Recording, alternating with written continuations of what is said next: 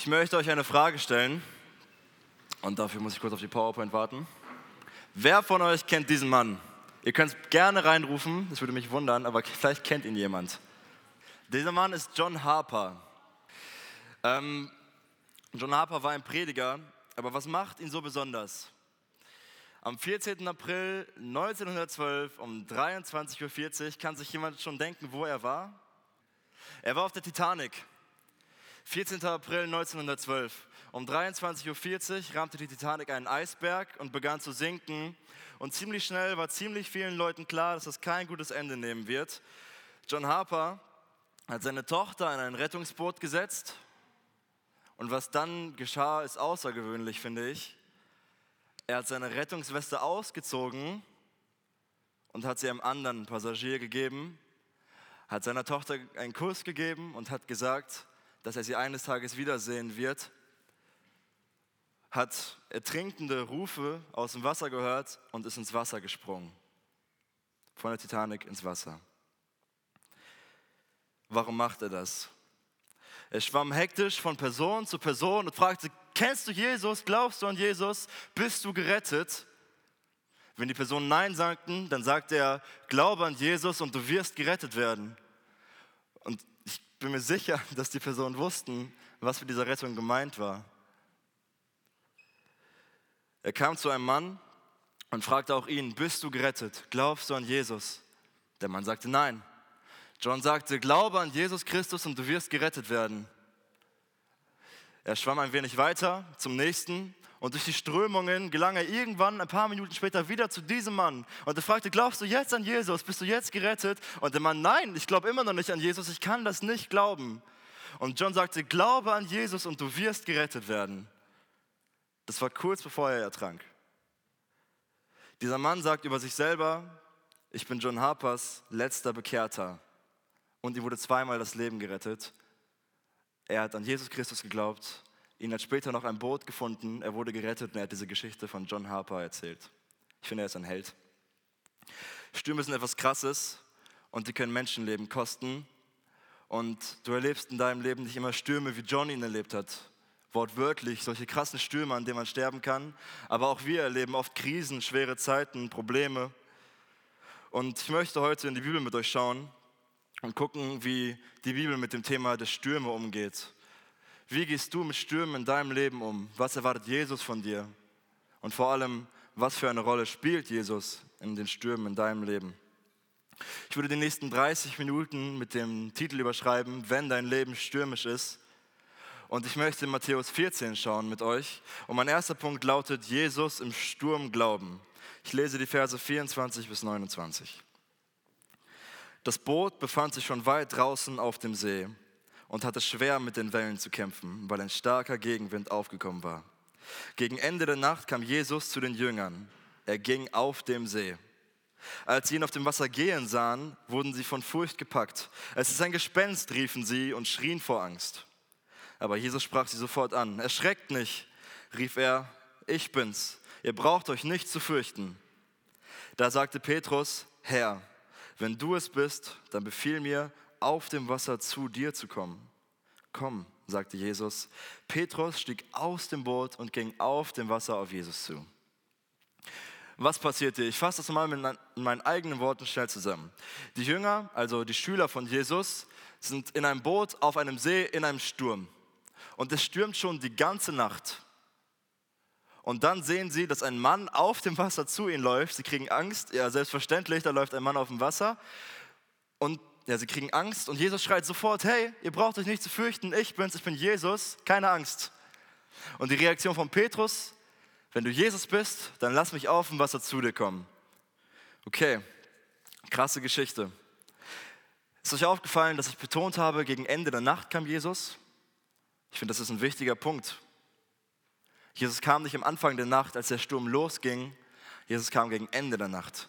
Die Jünger haben höchstwahrscheinlich die ganze Nacht mit ihrem Tod gerungen, gegen den Tod gekämpft, gegen Wellen gekämpft, versucht das Boot auf dem Wasser zu halten, sind die ganze Nacht schon dabei. Und ich habe auch in meinem Leben gelernt, dass Jesus oft nicht zu früh kommt. Und ich glaube, viele können das bestätigen. Jesus kommt nie zu spät. Er kommt nie zu spät. Und das ist eine wichtige Lektion, Behalte das mal im Hinterkopf für die nächste oder für die weitere Geschichte. Die Jünger sehen also jemanden auf dem Wasser. Sie denken, es ist ein Gespenst. Sie haben Angst. Verständlich, sage ich euch ehrlich. Jesus ruft sofort, keine Angst, ich bin's, ich bin Jesus. Und auch hier will ich kurz einhaken. Wie ist dein Gefühl, wenn Jesus zu dir sagt, hey, keine Angst, Philipp, ich bin's, Jesus, du brauchst keine Angst haben. Wie ist dann dein Gefühl? Glaubst du, dass Jesus so ein strenger, eiskalter Richter ist, der auf Fehler von dir wartet, um dir eins auszuwischen? Der auf dein Leben penibel guckt und sobald du einen Fehler machst, dann kriegst du die Strafe? Vielleicht glaubst du, dass Jesus ein toleranter Jesus ist. Alles, was du in deinem Leben machst, ist okay. Er liebt dich ja, er vergibt dir ja. Jeder kommt in den Himmel, als ob Jesus Menschen in die Hölle schickt. Das kann er doch nicht machen. Ich glaube, es ist keins von beiden. Jesus ist viel vielseitiger. Versteht mich nicht falsch. Jesus liebt dich, ja. Jesus vergibt dir, ja, auf jeden Fall. Aber am Ende deines Lebens ist Jesus dieser gerechte Richter. Und am Ende deines Lebens wird sich entscheiden, wird Jesus entscheiden, wo du deine Ewigkeit verbringst. Das sagt die Bibel ganz klar. Dann fängt Petrus an zu reden und jetzt wird es spannend. Petrus möchte aus dem Boot auf das Wasser zu Jesus. Und wir lesen die Geschichte und denken so, ja, ist halt Jesus, er kann ja auf dem Wasser gehen, aber denk mal drüber nach. Petrus kämpft die ganze Nacht gegen diesen Sturm. Jetzt sieht er Jesus und er weiß, es ist der Sohn Gottes. Und er vertraut ihm auch so weit, dass er aus dem, aufs Wasser gehen würde. Warum fragt Petrus Jesus nicht, hey Jesus, wir kämpfen mit dem Tod, willst du den Sturm nicht stillen? Er fragt ihn, dass er aufs Wasser will, im Sturm aufs Wasser. Viel mehr Gefahr als vorher. Hä, Petrus? Bist du verrückt? Wieso fragst du ihn nicht, Jesus, willst du den Sturm stillen? Nein, er will aus Wasser. Ich weiß nicht, was Stürme in deinem Leben sind. Wirklich nicht, keine Ahnung. Vielleicht eine ungewisse Zukunft, vielleicht Süchte, Krankheit oder Trennung in der Familie, Streit, Zweifel, Einsamkeit. Es kann alles Mögliche sein. Vielleicht habe ich was vergessen. Ich möchte mich auch nicht hier hinstellen und dir sagen, wenn du an Jesus glaubst, dann nimmt er die Stürme in deinem Leben. Das ist eine Lüge. Das sagt die Bibel nicht, das verspricht die Bibel nicht. John Harper wusste ganz genau, als er ins Wasser gesprungen ist, wird er sterben. Es wird ihn sein Leben kosten. Aber warum macht er es dann? Warum springt ein John Harper ins Wasser, wenn er weiß, dass er stirbt? Warum will ein Petrus aufs Wasser, obwohl er weiß, dass es dort gefährlicher ist? Was treibt diese Männer dahin? Jesus Christus. Und lasst es mich euch erklären. Es ist eigentlich ganz einfach. Sie vertrauen Jesus so sehr, dass sie ihr Leben riskieren für Jesus. Auch wenn es ihr Leben kostet. Und dann stelle ich mir die Frage, hat John nicht einen Fehler gemacht? Wenn er Jesus vertraut, aus Wasser oder ins Wasser springt, er ist ja gestorben. Hat er nicht einen Fehler gemacht? Das Vertrauen auf den Falschen gesetzt? Ich denke auf keinen Fall. Jesus hat John, hat dir, wenn du ein Christ bist, den Auftrag gegeben, geh in die Welt und erzähl den Leuten von mir. Erzähl den Leuten, was ich getan habe, dass ich am Kreuz gestorben bin für deine Schuld. Erzähl es diesen Menschen, die mich noch nicht kennen, weil es so wichtig ist. Und auch wenn es dein Leben kostet, das ist das wert. Die Ewigkeit hängt von den Menschen ab. Es ist dein Leben wert. Und John wusste das. Er hat den Auftrag erfüllt, nicht das Vertrauen in den Falschen gesetzt, weil es so wichtig ist.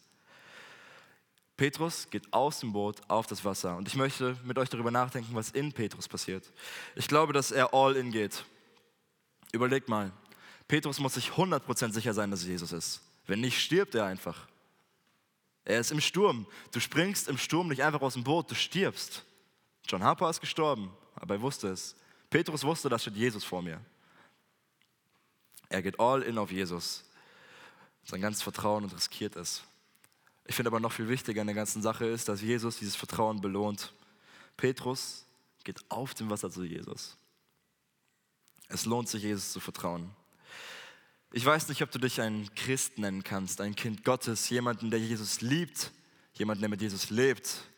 Dass wenn du jetzt stirbst, dass du weißt, du wirst ewig mit Jesus leben, dass er dir vergeben hat. Wenn nicht, möchte ich dir sagen, vertraue Jesus. Du wirst es nicht bereuen. Geh all in auf Jesus, dein ganzes Leben auf Jesus, alles. Und du wirst ewig leben, sagt Jesus. Und ich möchte dir sagen, was John den ertrinkenden Menschen gesagt hat, steht übrigens in der Apostelgeschichte. Glaube an Jesus, den Herrn, und du wirst gerettet werden. So einfach, nicht mehr und nicht weniger. Glaube an Jesus. Die Geschichte geht weiter und Petrus verliert das Vertrauen, was er gerade in Jesus gesteckt hat. Doch als er merkte, wie heftig der Sturm war, fürchtete er sich. Er begann zu sinken. Petrus verliert das Vertrauen. Er sieht die mega hohen Wellen, denkt sich, was mache ich hier? Was habe ich getan? War es ein Fehler? Habe ich mein Vertrauen in den Falschen gesetzt? Und er fängt an zu sinken. Und ich finde komisch, dass er anfängt zu sinken. Warum finde ich komisch, dass Petrus anfängt zu sinken? Weil Jesus ja immer noch da ist. Jesus steht direkt vor Petrus und Petrus fängt an zu sinken. Denkst du, Jesus, warum lässt du Petrus sinken? Ich glaube, man kann aus dieser Geschichte lernen, dass das Vertrauen, das Petrus hier in Jesus setzt, das lässt ihn auf dem Wasser stehen. Natürlich durch Jesus. Jesus Kraft ermöglicht es Petrus, aber sobald Paulus das Vertrauen verliert, fängt er an zu sinken. Und das ist bei dir auch so. Wenn du Jesus vertraust, kannst du Stürmen standhalten, wie Petrus Stürmen standhielt. Wenn du das Vertrauen verlierst, kann es sein, dass du anfängst zu sinken. Und ich möchte hier nochmal betonen, dass wenn du Jesus vertraust, wenn Petrus Jesus vertraut, dann kann er auf dem Wasser gehen und er kann den Sturm standhalten. Dass Petrus Jesus vertraut, bedeutet nicht, dass Jesus den Sturm aufhören lässt. Wenn du Jesus vertraust, bedeutet das nicht, dass Jesus den Sturm in deinem Leben aufhören lässt. Aber er sagt dir, er will den Sturm mit dir bestehen. Er will standhalten. Er möchte zu dir kommen, dir helfen. Vertrauen in Jesus bedeutet nicht, dass keine Stimme kommen. Wenn du, es kann sein, dass du Phasen in deinem Leben hast, wo Probleme, Sorgen, Zweifel, alles Mögliche. Die Situation wird viel zu groß, viel zu viel. Und du denkst, du gehst unter, du siehst da Wellen und da Wellen wie Petrus. Und du denkst, du bist der Situation nicht gewachsen. Und du fängst an zu sinken in deine Probleme und Zweifel und Sorgen. Tiefer und tiefer und tiefer. Dann möchte ich dir Mut machen, Jesus wieder zu vertrauen. Und es reicht auch kein erster Zuschuss an Vertrauen. Wenn ich Justin, ihr kennt ihn ja schon, wenn ich Justin fünf Jahre lang die Wahrheit sage, da vertraut Justin mir. Wenn ich jetzt anfange, Justin anzulügen, dann ist das Vertrauen, was Justin fünf Jahre lang hatte, weg. Vertrauen kann verloren werden. Es kann sein, dass du dein Vertrauen in Jesus verlierst. Der entscheidende Unterschied natürlich ist, dass Jesus dich nicht anlügen wird. Jesus wird dich nicht enttäuschen. Jesus ist vollkommen. Aber es kann sein, dass du Vertrauen verlierst. Und Vertrauen muss gehalten werden. Darum geht's. Ich möchte dich heute fragen, wie es mit dir und Jesus aussieht. Gehst du immer noch all in auf Jesus? Oder war es ein einmaliges Erlebnis? Sagst du immer noch, hier, Jesus, nimm mein ganzes Leben, ein neuer Sturm, ich gehe wieder all in, alles auf Jesus, alles für dich. Ich vertraue dir komplett, egal was kommt. Mein Leben lang, immer noch. Jeden Tag all in auf Jesus. Machst du das immer noch? Wenn nicht, möchte ich dir Mut machen, Jesus wieder zu vertrauen. Es kann richtig schnell gehen, dass man untergeht. Richtig schnell. Vielleicht denkst du ja, dass du ganz alleine mit deiner Situation bist, dass dich keiner versteht. In Jugendgruppen kann es, glaube ich, richtig schnell passieren, dass man sich alleine als dreckig und falsch fühlt und alle, das Leben der anderen läuft so perfekt. Die haben es alle drauf, die leben alle mit Jesus alle so geistlich unterwegs, so voll Feuer, nur du nicht. Vielleicht fühlst du dich sogar zu schlecht für Jesus. Du gehst immer voll Scham ins Gebet, du traust dich nicht wirklich, du hast es ja gar nicht verdient, diese Gnade. Und du nimmst das Gebet nicht in Anspruch, die Vergebung nicht in Anspruch. Vielleicht fühlst du dich zu schlecht für Jesus. Was soll Jesus nur mit dir? Das kann alles sein. Ich möchte dir gerne ein paar Beispiele von biblischen Personen geben. Es gibt Noah, das ist der Typ, der die Eiche gebaut hat, der wurde ausgelacht. Abraham war heimatlos. Josef wurde zu Unrecht ins Gefängnis gesteckt. Daniel wurde verboten zu beten und in die Höhle des Löwen geworfen, also wortwörtlich. Johannes der Täufer war berühmt. Er war der Vorbote von Jesus Christus. Und als Jesus kam, war er von der Bildfläche verschwunden. Er verlor sofort an Ruhm. Er war nicht mehr der Mittelpunkt, nicht mehr die Hauptattraktion. Paulus wurde gefoltert, verleumdet, ins Gefängnis gesteckt. Jesus selbst war am Kreuz und hat die schlimmsten Leiden erlitten, zu Unrecht. Er wurde verspottet, ausgelacht. Und dazu kommt, dass alle diese Menschen Außenseiter waren. Dass alle diese Menschen Einsamkeit kennen. Und viele von denen für Jesus gestorben sind. Für ihren Glauben. Das alles können Stürme sein. Und das alles sind ein Haufen guter Gründe, sich Sorgen zu machen, könnte man meinen. Und wisst ihr, was dieser Petrus, der anfängt zu sinken, ein paar Jahre später geschrieben hat? Alle eure Sorgen werft auf ihn, denn er sorgt für euch. Dieser Petrus. Dieser Petrus, der gerade untergeht vor Sorgen und Zweifel und Ängste, der schreibt, alle eure Sorgen werft auf ihn, denn er sorgt für euch. Dieser Petrus. Und ich möchte euch etwas zeigen. Ich habe euch heute etwas mitgebracht. Danke, Justin. Ich habe drei Tischtennisbälle mitgebracht und die, ihr müsst mitdenken, ja, die stehen exemplarisch für die Sorgen in meinem Leben. Also die Tischtennisbälle sind meine Sorgen. Das könnten bei mir sein eine ungewisse Zukunft. Ich habe Angst, Ansprüchen nicht immer gerecht zu werden, manchmal die von anderen, manchmal meine eigenen. Und ich mache meinen Wert als Menschen viel zu oft an meinen Ergebnissen fest und nicht daran, dass ich ein Kind Gottes bin. Das sind Sorgen, die ich in meinem Leben habe. Und die ploppen immer wieder auf. Und wenn ich meine Sorgen bemerke, dann ist meine erste Reaktion, dass ich sie wegstecke. Ich will sie nicht mehr sehen. Ich lenke mich ab. Ich beschäftige mich nicht mehr mit ihnen. Aber das ist nicht, was der Vers sagt. Die Sorgen sind immer noch in meiner Tasche.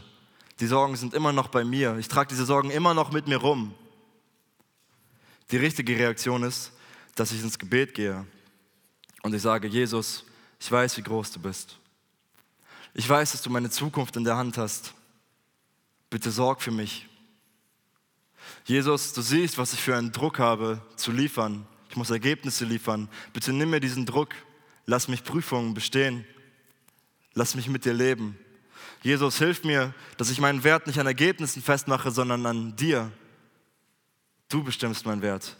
Und dann nehme ich diese Sorgen und ich werfe diese Sorgen auf Jesus und ich sage, Jesus, nimm meine Ängste, nimm meine Probleme, meine Zweifel, nimm meine Sorgen, ich werfe sie weg, sodass sie nie wiederkommen, auf Jesus.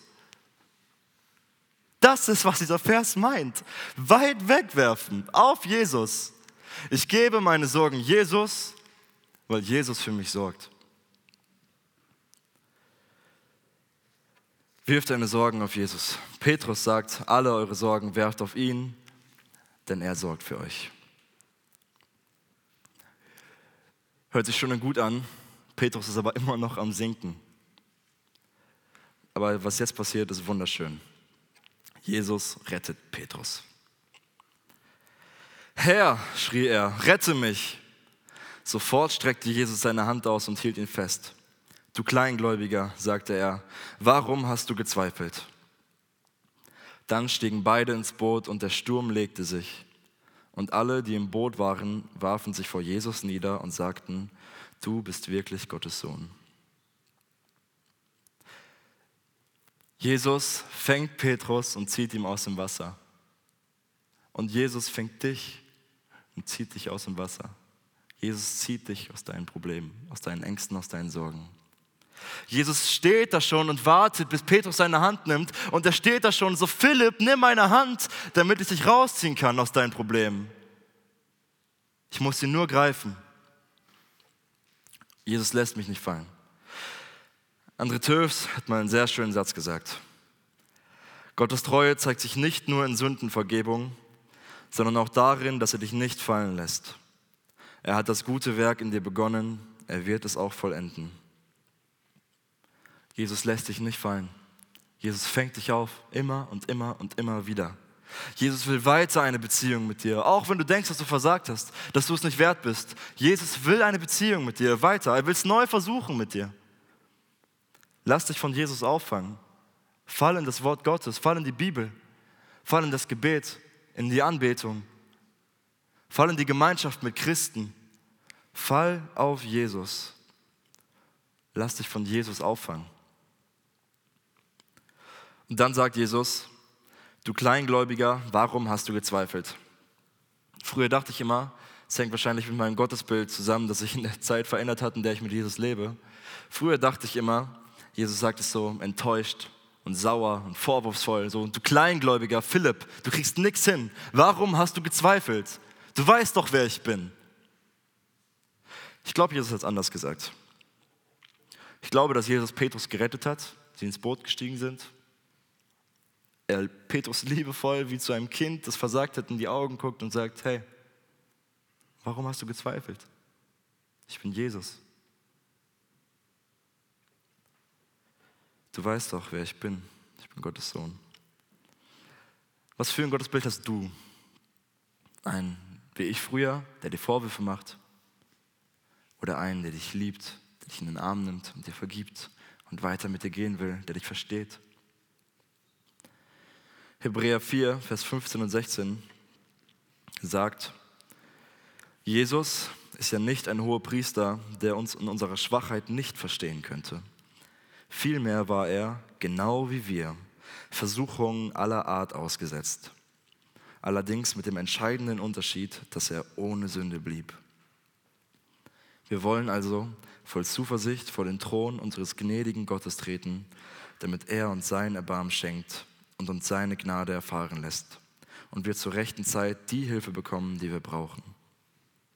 Wow. Jesus weiß, wie du dich fühlst. Jesus versteht dich. Er war den gleichen, den gleichen Versuchungen ausgesetzt, den gleichen Problemen. Hier steht Versuchungen aller Art. Jede Versuchung hat es auch bei Jesus versucht, mit dem entscheidenden Unterschied, dass Jesus immer ohne Sünde blieb. Er hat nie einen Fehler gemacht, niemals. Und was ich so faszinierend an diesem Vers finde, ist die Reaktion.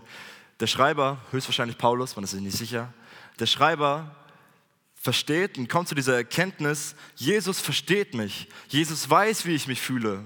Jesus versteht mich, wenn ich sündige und er nimmt mich wieder auf. Und die Reaktion darauf, wir wollen also voll Zuversicht vor den Thron unseres gnädigen Gottes treten, damit er uns sein Erbarmen schenkt und uns seine Gnade erfahren lässt und wir zur rechten Zeit die Hilfe bekommen, die wir brauchen.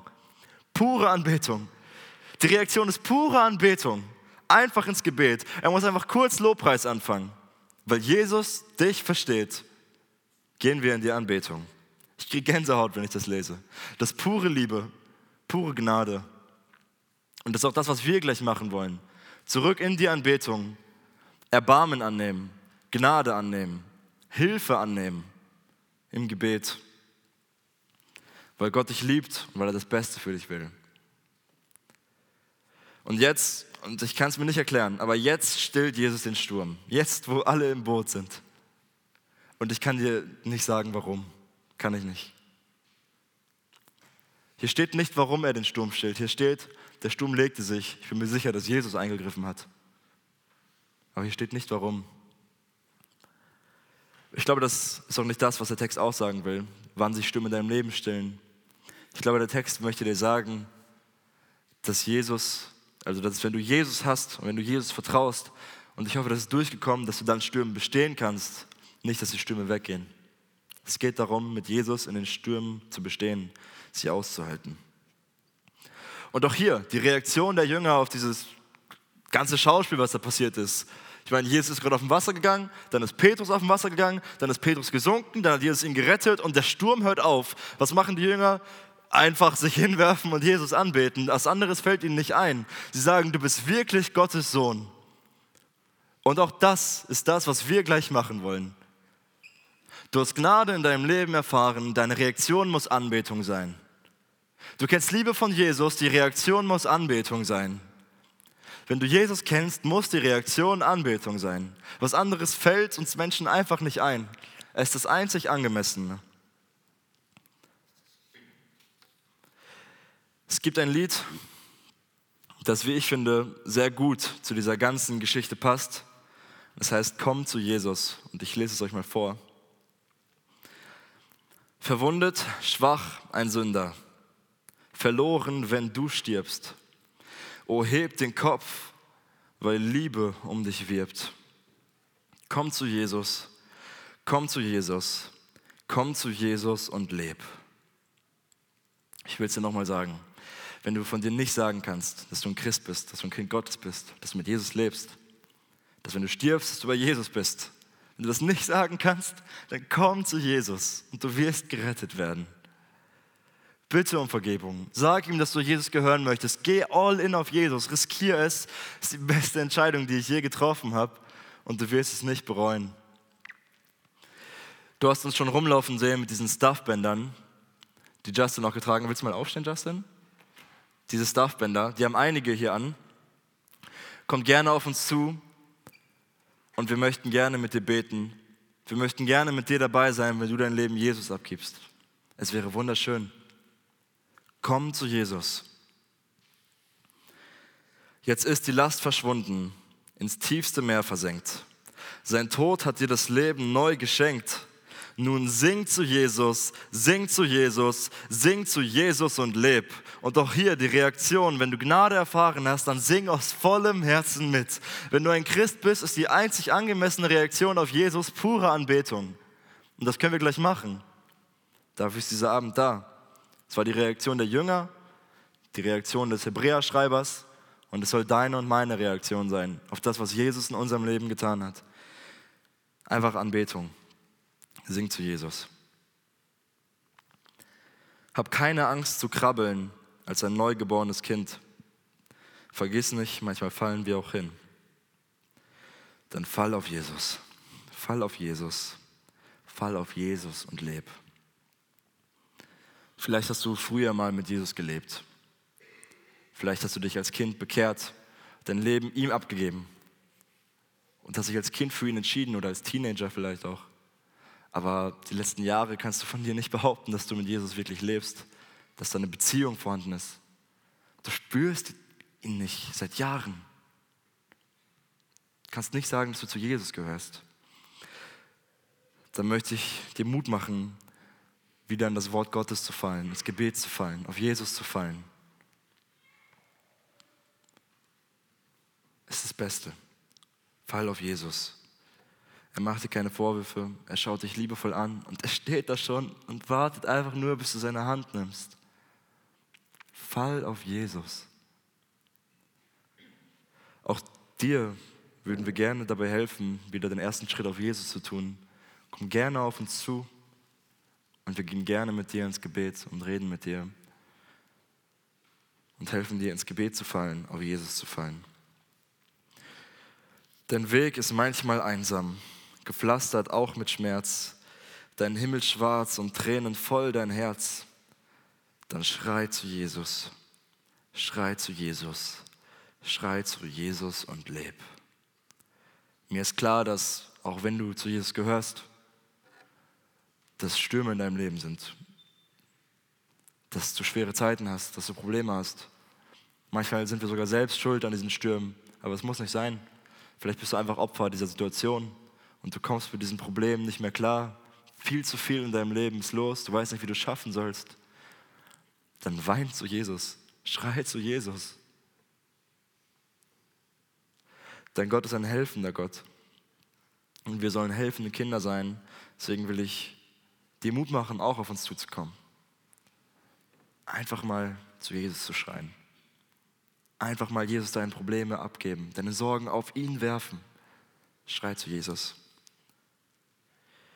Wenn Liebe übersprudelt, Musik die Nacht erfüllt, die Freude deine Leidenschaft enthüllt, dann tanz für Jesus, tanz für Jesus, tanz für Jesus und leb. Ey, und wenn du gerade einfach glücklich mit Jesus unterwegs bist, das kann ja sein, wenn du einfach eine nice Beziehung zu Jesus hast, dann freu dich, tanz für Jesus und lass die Menschen in deinem Umfeld sehen, dass du zu Jesus gehörst, dass da Liebe und Freude in deinem Leben ist, die nicht von irgendwo, sondern von Jesus kommt. Tanz für Jesus. Sei ein Licht, sei ein Ermutiger für die Menschen um dich herum. Tanz für Jesus. Und mit dem letzten Herzschlag sage, lebe wohl. Geh in Frieden, denn er wartet schon. Flieg heim zu Jesus. Heim zu Jesus, heim zu Jesus und leb. Ich habe diese Gewissheit. Wenn ich jetzt tot umfalle, bin ich bei Jesus. Ich fliege dann zu Jesus. Nach Hause kann ich sagen. Und ich bete, dass ich dich dort wieder treffe und dass du eine Entscheidung für ihn triffst. Flieg zu Jesus. Amen.